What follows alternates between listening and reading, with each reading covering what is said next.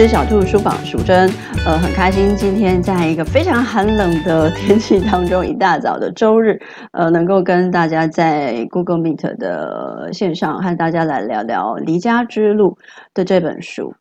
然后呢，我们请任雅 自我自我介绍一下。对，我是绘本小情歌的任雅，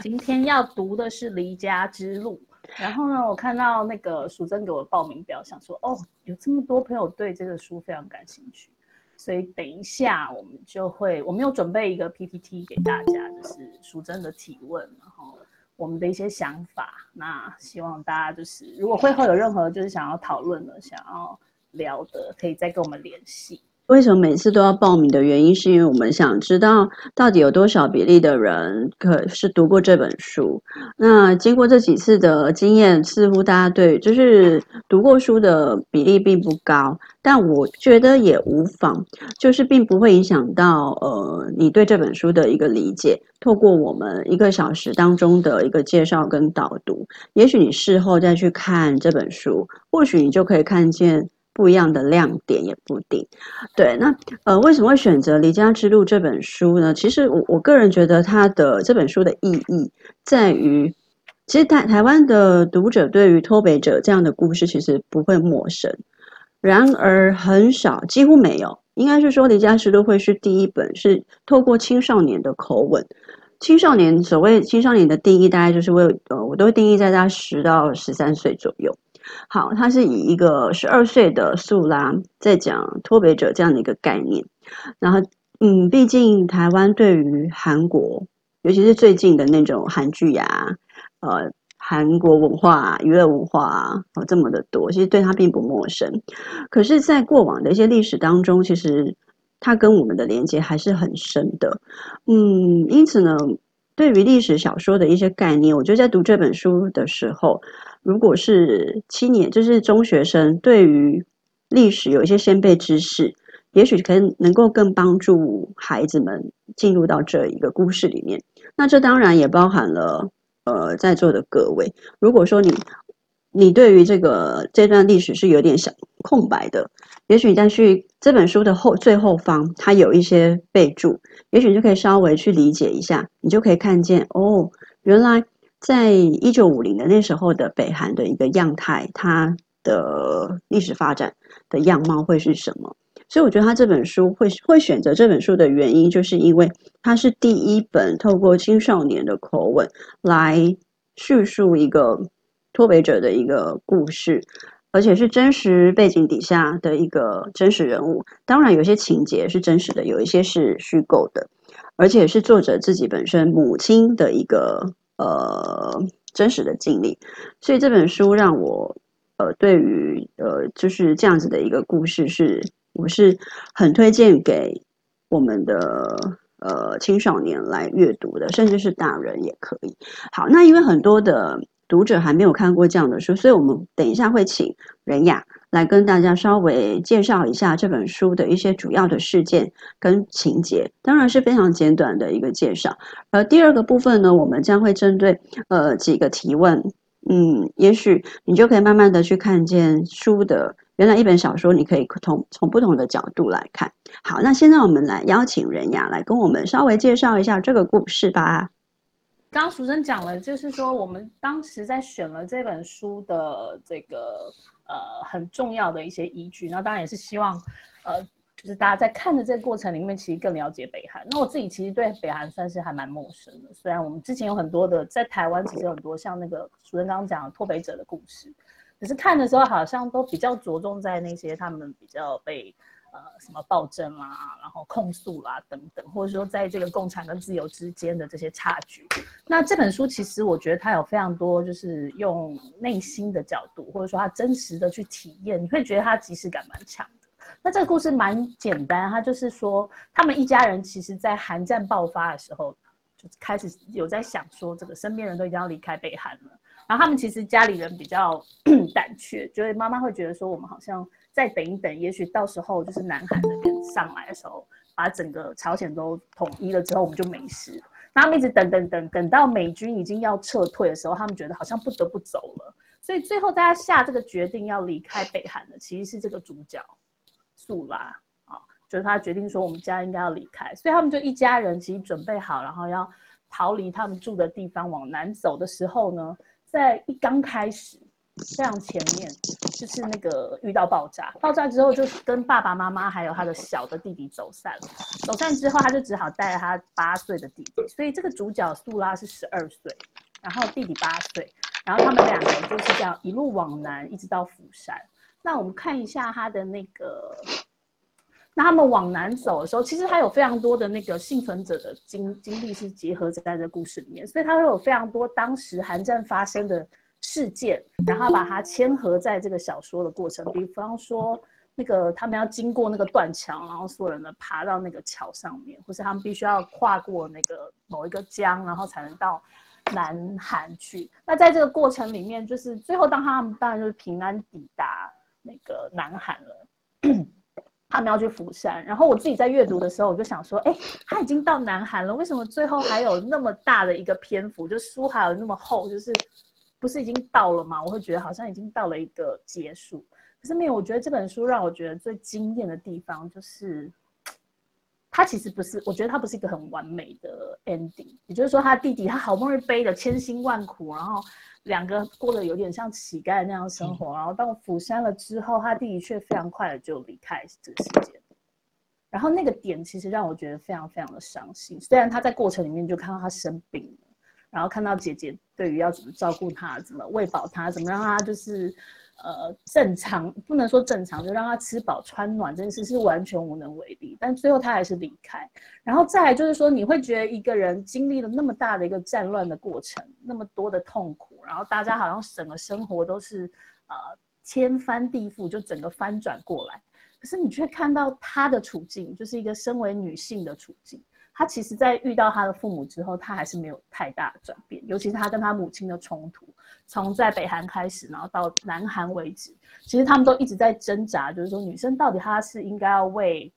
家里的儿子活着，然后为了家庭活着，还是她有机会为了自己活着？所以它里面有好多文字，其实我每次在读，因为我读了两遍，在读重复在读的时候，会觉得天哪，好感伤哦。等一下我会跟大家分享一下。那这个是他整个故事的一个大纲。对，我们先来谈谈，就是虽然我选了这本书，但是其中它其实也有我们没有很满意的地方。对，那我们先来谈谈，就是哪边不满意呢？其实就是你会看见它就是一个很平铺直叙的一个故事，那所有的挫折其实它很快就过去了，也呃可以说它有一点顺。他从北韩一直走到了釜山，其实整个历程是很顺畅的。即便他周遭用呃很多的幸存者的一些背景故当做一个故事的一个其他的脉络，但其实对于这两个素拉而言，其实都还蛮顺畅的。那这个顺畅之余，你可能我们可能要再去看见的，就是素拉他内在的那种心思。这个是我觉得我比较嗯。觉得有点不是很足的地方，所以你在看的时候会觉得，哎，很快就可以看完了，然后就顺顺的。但我自己怎么说服我自己的呢？我刚刚有跟我们跟人家在讨论的时候，我就说，其实只要一个，如果你对于《黑暗三部曲》的那个作者菲利普·普曼有一点印象的话。其实他常常在他的演讲当中，他都会提到写作者的一个责任。然后他，我记得他有讲过一句话，他说：“写作的目的呀，其实就在帮助我们的读者，要么就享受人生，那要么就是更能够忍受人生。”那如果用这样的一个角度来看，我觉得这本书我就被说服了，因为从这样子一个逃难的历程，其实就可以让我们的现实的读者会比较能够。哎，现在的一个生活的样态，你就会比较能够接受，对。然后第二个就是在我们现实的状态这么的不足的情况，因为你对什么都不满意啊，你对什么都有抱怨，你就会觉得说，哎，这个故事又让我看见，哎，其实我还是有很好的地方。虽然说有一点说教意味，可是人家都已经讲了，写作的目的就是享受人生，要不然就是更能够呃忍受人生。所以这样的一个故事，的确就我会觉得，哎。还不错的原因。那其实，在这本书当中，还有一个能够达到我的状况，其实还有一个是，嗯，他有做到一个作家他能够细细的把摄影机的镜头，用他的文笔，让我们的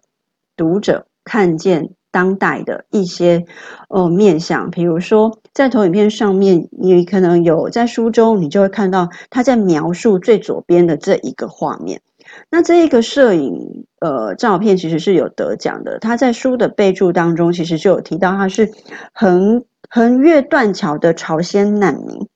对，你可以去看一下，他得好像在他得了一个不知道什么摄影奖，我忘了，但是他就是他有描述这一个桥段在故事当中。那因为他在他有备注，所以我就去上网找了一下他当时的一些情况。的确是因为当时的这个断桥是要主角共军进入到南韩的，但没想到其实也阻阻断了，呃，这些人民他迈向自由之路，让这个自由之路显得更加的惊险，然后很多人就会从那桥上就这样掉下去。对，那那个画面在。在那个文字上面的叙述，因为当时我们还不晓得有这样的一个照片，可是，在文字叙述当中，你就可以想象得到，你就可以想象的中是说，那是多么可怕的一个画面，对不对？对啊，然后十二岁的孩子，他看见这些这么、这么、这么残忍，又这么的跟他以往的世界是呃差很多的画面的时候，他的内心多多少少一定是冲击很大。那还有就是他们坐火车逃难，也在故事当中也有提到。对，那呃，至于第三张照片，任雅，第三张照片是，到底背着弟弟是什么样的一个感觉？可他好小哦，你真的。对啊，可是我不知道，因为我我看了好多这样这个系列，其实他原本书里引的是一个彩色照片，对对对，但是我是找了跟那个呃剧情比较相关的，然后我就一直觉得说。呃，那右边那张照片给我很大的震撼，就是都是小孩，对我们来说，他们都是很小的小孩，即便十二岁、八岁、六岁，什么都很小。然后我现在刚刚你在聊的时候，我突然想起来，那个违和感是什么？就是 比方说，今天我十二岁，然后我从来就是其他生活算还不错，嗯，那当我站在这一座断桥前面的时候，我要怎么能够下决定我要做什么？这件事情会让我觉得太明快了。所以我才会跟你讨论说，哦，为什么我会觉得哪里有点怪怪？对，因为他十二岁的确就是很很早熟，对对对，就是就那个状态来说。可是我们可能要想一下，因为他那个年代其实是一九五零年代，对，然后等于就是一个十二岁的孩子被迫长大。那一个十二岁的孩子被迫长大，在很多的青少年小说里头，其实都会有这样的一个呃意识，就是。一定发生了某些事情，或是某些状态，然后让我们的主角就是呃 对对，突然的，就像《爱丽丝梦游仙境》一样，就突然嗯变很大这样。可是因为他的心智上面还没有办法去承受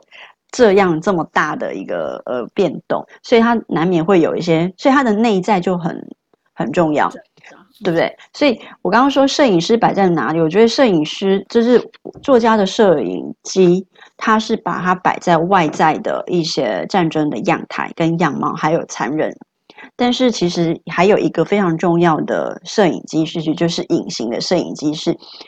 他在描述外在这些环境的时候，到底我们的素拉也在休息啊？他在想些什么？他其实有比较多的琢磨，大部分都是在怎么生存下去啦。我觉得，就是说他自己的情感，然后他对于他过去的一些生活跟现在的处境的那个对应，他其实花了比较多时间琢磨在这里。那嗯，我觉得当然那个比例就会有一点点，会让人觉得好像有一点怪怪。不过我觉得他整个流畅性还是。让这个，如果说我们要推荐给十来岁的孩子读，我觉得就已经很够了，就是嗯，那个感受性是够强的，嗯、是蛮，我觉得这是蛮强的，因为我自己在呃，就是推荐给七年级的孩子读这本书的时候，寒假读这本书，一开学就上一周一开学，很多的那个班，即便是几个男孩子都跑来都跟我讲说，老师，我看了这本书，我一直哭，一直哭，一直哭，大男生，就表示说其实他有被触动到。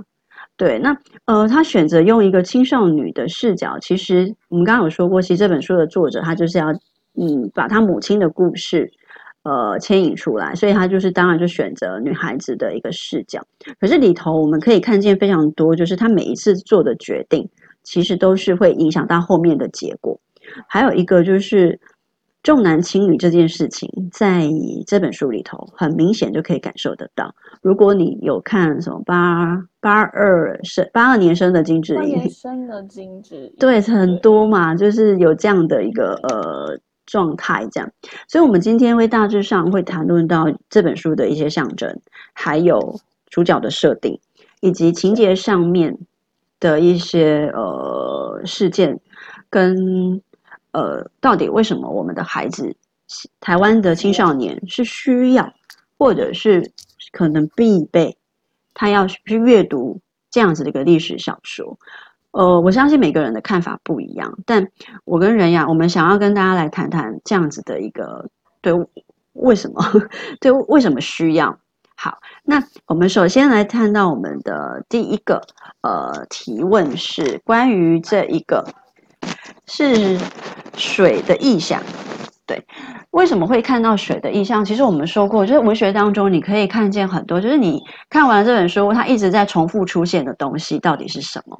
所以一刚开始的素拉，他就看见他看见河面嘛，然后就是要救他弟啊，他就非常心不甘情不愿的要拉他弟弟，要不然不拉他的话，他弟弟可能就会呃就会被水冲走，然后可是他自己会弄得就是湿哒哒，一直到故事的最后面，他成功安全的抵达釜山，然后也自己也有毕业典礼，然后他就说他要去。呃，海边看看，所以等于前面的江河跟最后面的那，他望着那个海洋，其实就可以看见他整个水的画面，在这个对苏拉来讲是很不同的。然后再加上在整个逃难的历程当中，你知道他一直在渡河，诶，他不是渡冰河，要不然就是划船，怎么那么多河啊？对，它的水的意象在里面，从头到尾，它其实都是串起来的，经常会一直在出现。就是这个水的这个意义，我们是怎么看这样子的一个呃所延伸出来的诠释呢？所以人牙怎么想呢？一刚开始，其实我在看的时候，就会觉得说，哦，它是一个首尾，就是说里面有很多细节都扣得很紧的小说。我相信这样子的做法是会让这小说在某一个程度上凸显，让孩子可能在阅读过程里面，他也会注意到说，诶，为什么水的意象会这么多？就像我们有时候看月亮也是，他就去注意这个东西。那在小说里面，如果其实你呃看到了它的主要想要表达那个意象。了解它那个象征意义的时候，其实你很容易抓到那个小说的主旨在哪里。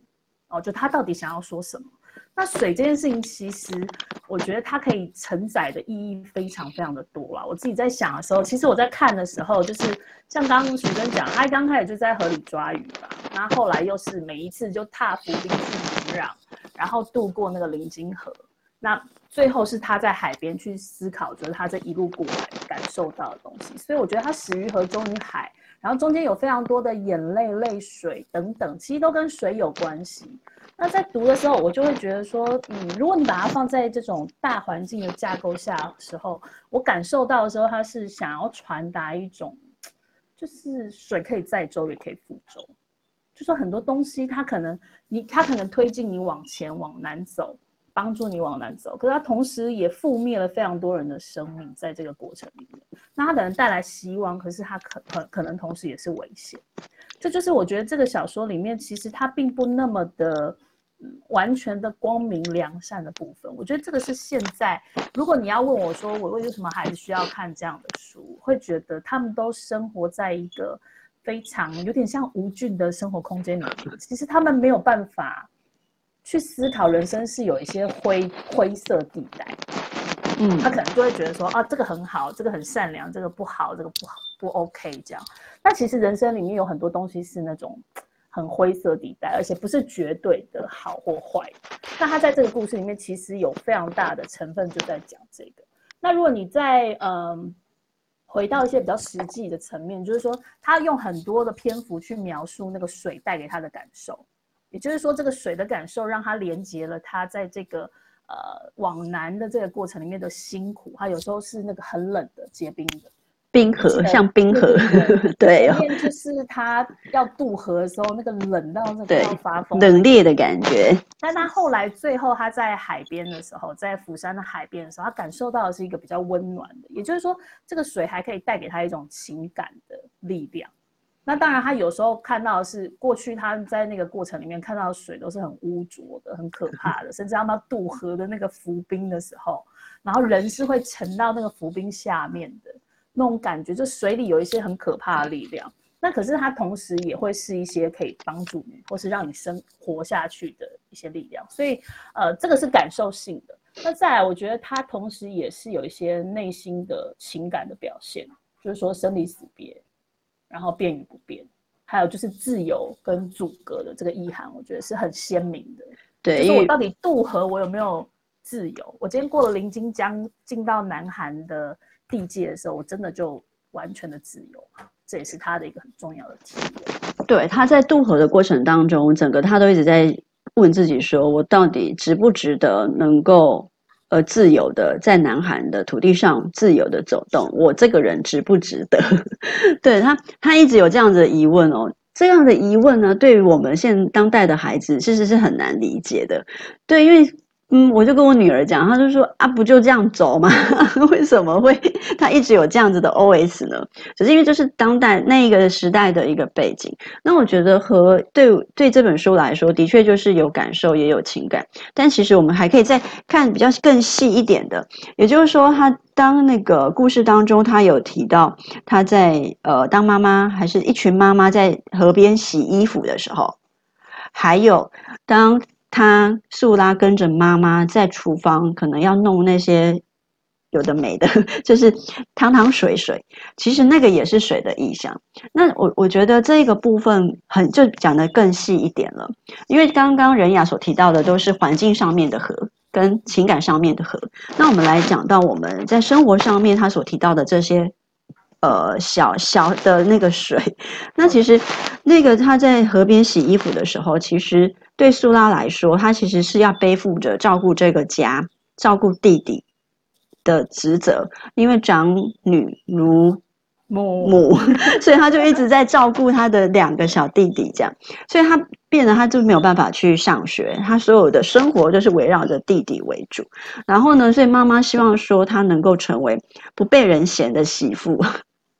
所以是一直叫他在厨房的工作，所以这些汤汤水水就是代表着，就是我们等一下会来提到的，嗯，他其实已经在给了我们一些线索，是关于女孩子在当代的一些呃家庭地位，好，这样子的一个概念。所以为什么你就可以去理解到素拉她一直在跟自己说话是，是我我到底值不值得能够自由的走动？我到底是怎么样的一个人？呃，我难道生下来就是要照顾我两个弟弟吗？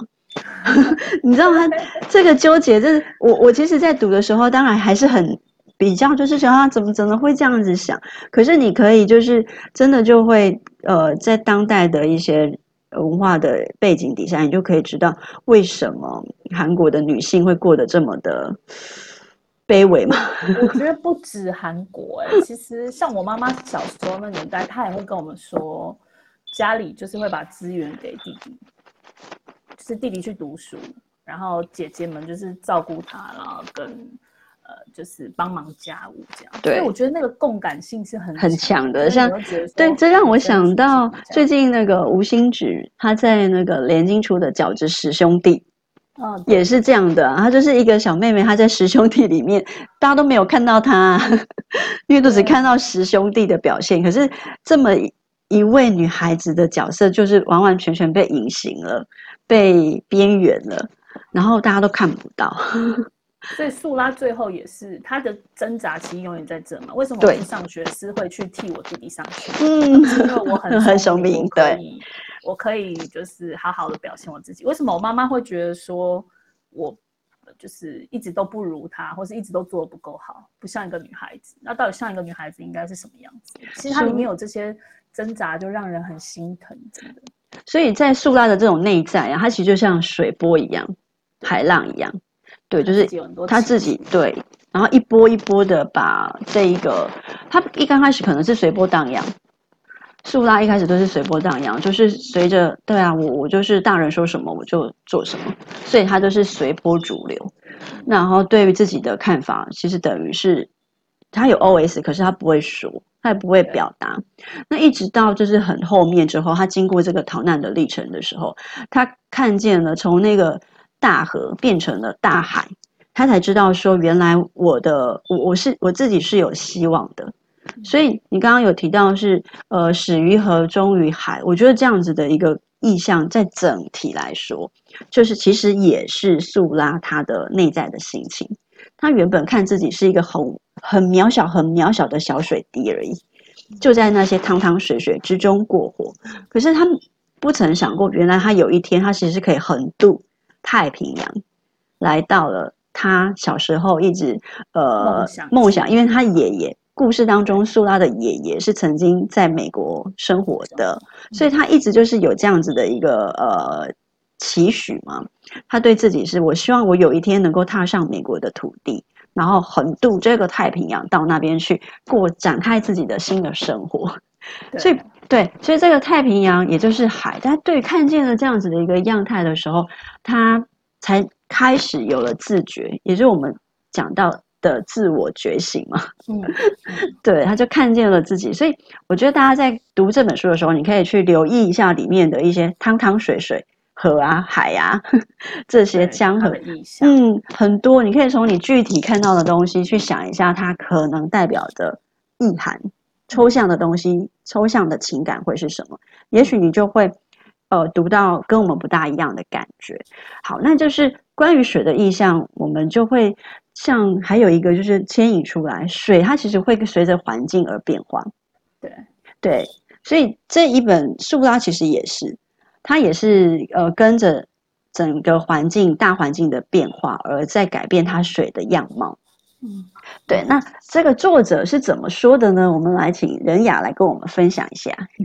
他当然就有一一定在读者，就是，然后这是一个那个访谈啦。当然就有人就问他说：“你这里面这个水的意象这么多，有我记得还有雨水，然后他妈妈手上的那个汤汁，就刚刚主持人讲的等等哈。”然后所以大家就会问他，那当然他就谈了蛮多的。不过他认为说，他最后还是希望，就是像刚刚主持人讲，他希望水是有一个比较正向、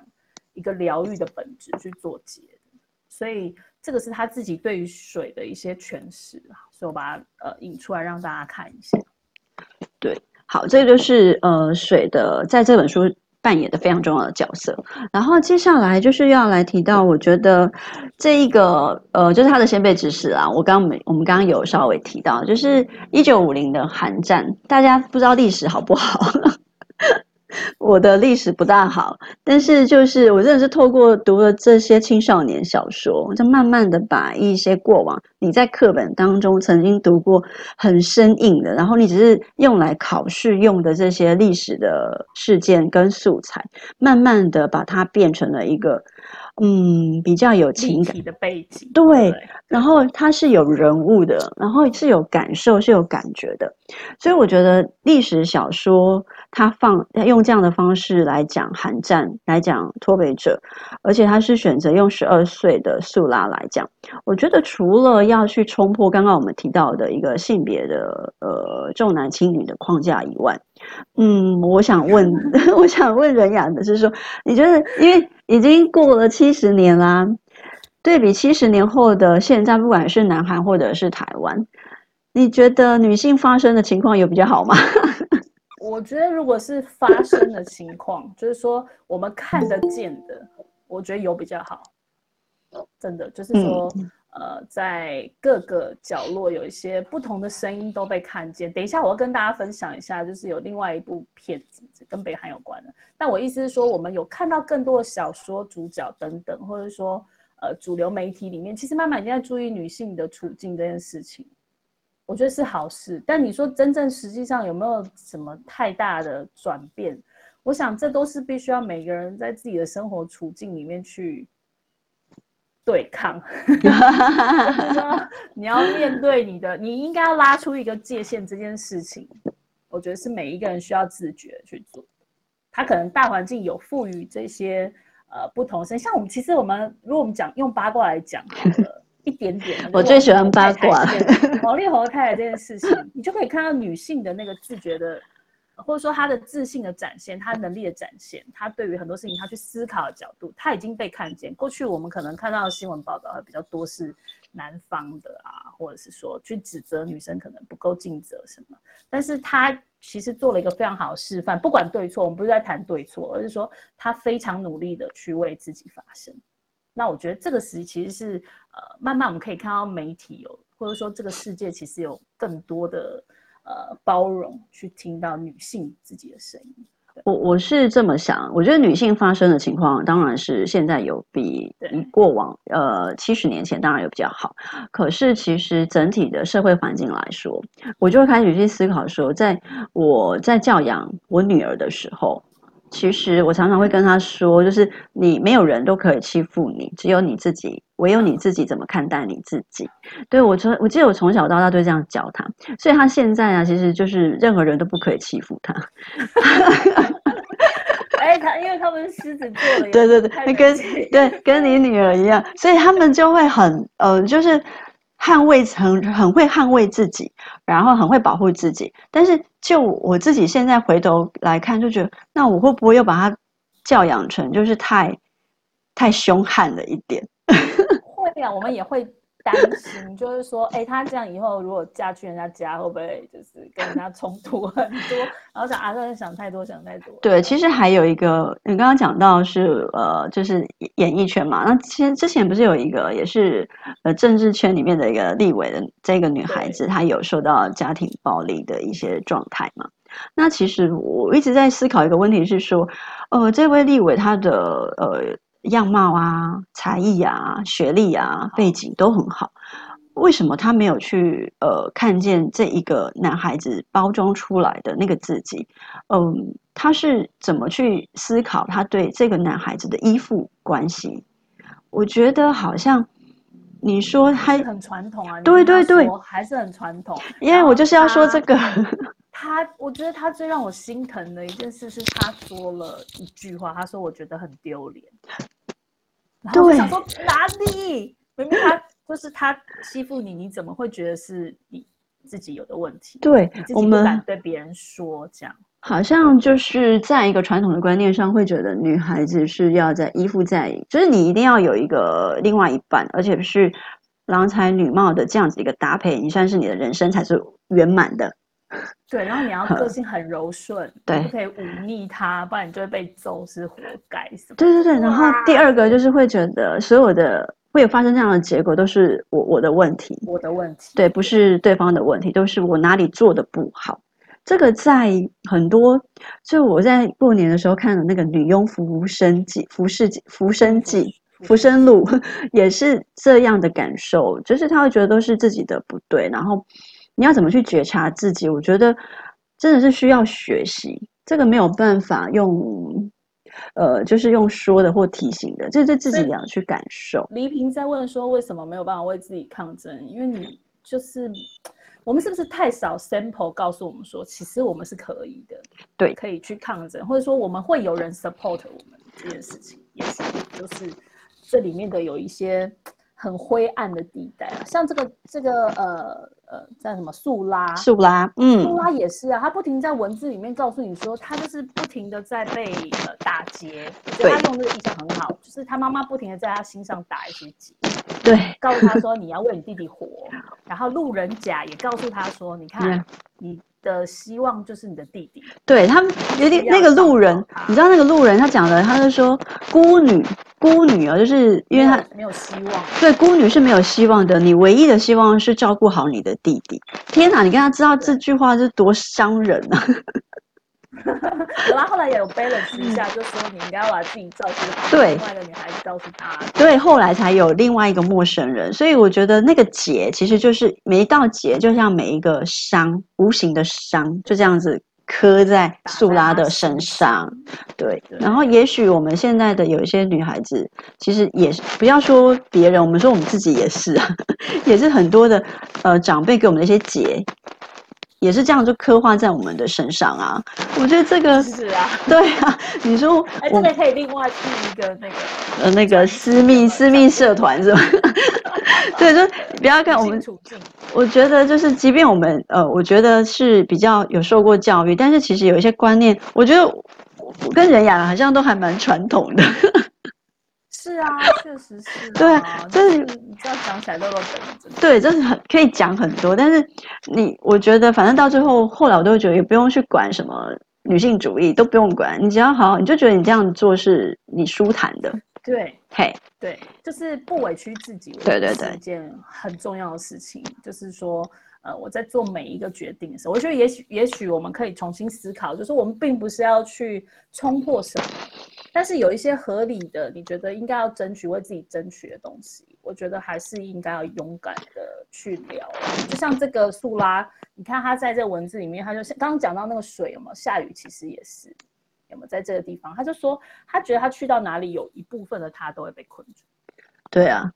然后我还是去北韩、南韩，其实都是一样，因为那个那个框架是无形的。然后我在书里面还一段，我也觉得印象很深刻，就是那个妈妈，呃，苏拉的妈妈好像就是叫苏拉赶快回家，因为好像变天了，然后就把他自己身上的外套给了苏拉。对不对？然后苏拉就是，他就说：“那我我先回去，那我等下再叫弟弟再把外套拿来给你。”他说：“不用不用不用，你不要让弟弟再跑一趟，弟弟这样会很累。” 这是一个，而且很危险。对，很危险。然后第二个，素拉他讲，呃，那个素拉就回头望一下他的妈妈，他说他的内心的 OS 是这样，他说：“女人真的那么渺小吗？”嗯，因为他看到他。他的那个呃，那时候他工作，妈妈工作的弯腰的那个，在农农田里面工作的那个样子。他说：“女人真的是那么渺小吗？”他所谓的渺小，当然就是具体的渺小，身心身身体的渺小。但是其实也提到的是，他其实这个问题也在问自己耶。怎么讲？就是我真的要像我妈妈这样过吗？就是 这个我们心境的，就是女性的会觉得说，我我的妈妈没有不好，但是我真的要像我妈妈这样过吗？她这么辛苦，她一辈子为了所有人去奉献她自己。对啊，他没有他自己的时候，你会觉得说我真的也要重复这个状态。所以素拉的妈妈不就是讲，她她这不是讲说我就是要把素拉就是呃教育在这个厨房里面是一。一把成为很好的呃厨师妈妈，这样为的就是什么？你知道，为的就是不要让婆呃对方的婆婆有机会就是说她，她的目的就这样子。对啊，哎，女性活着就是她要有一个好的婚姻，然后美满的家庭嘛。她其实一直在讲的就是这个，你可以嫁一个好人家，对，然后你不要被公婆欺负。我觉得这也是妈妈对她的一个非常。温柔的一个提醒，因为确实是，如果在实际的处境里面，如果她照着这个人生的方向去走的话，对啊，如果她不是去要去念大学，如果是复制她妈妈，对，复制她妈妈的生活的样态的时候，确实是应该，对对，没错，确实是。所以因为这样子的一个观念，就引发在整本书当中有很多次的母女之间的冲突，很多，对，因为那种冲突就会，我觉得他那个战场也是。有没有？就是他妈妈身上的那个红色泡菜，看起来超恐怖，就是就是泡菜对，对。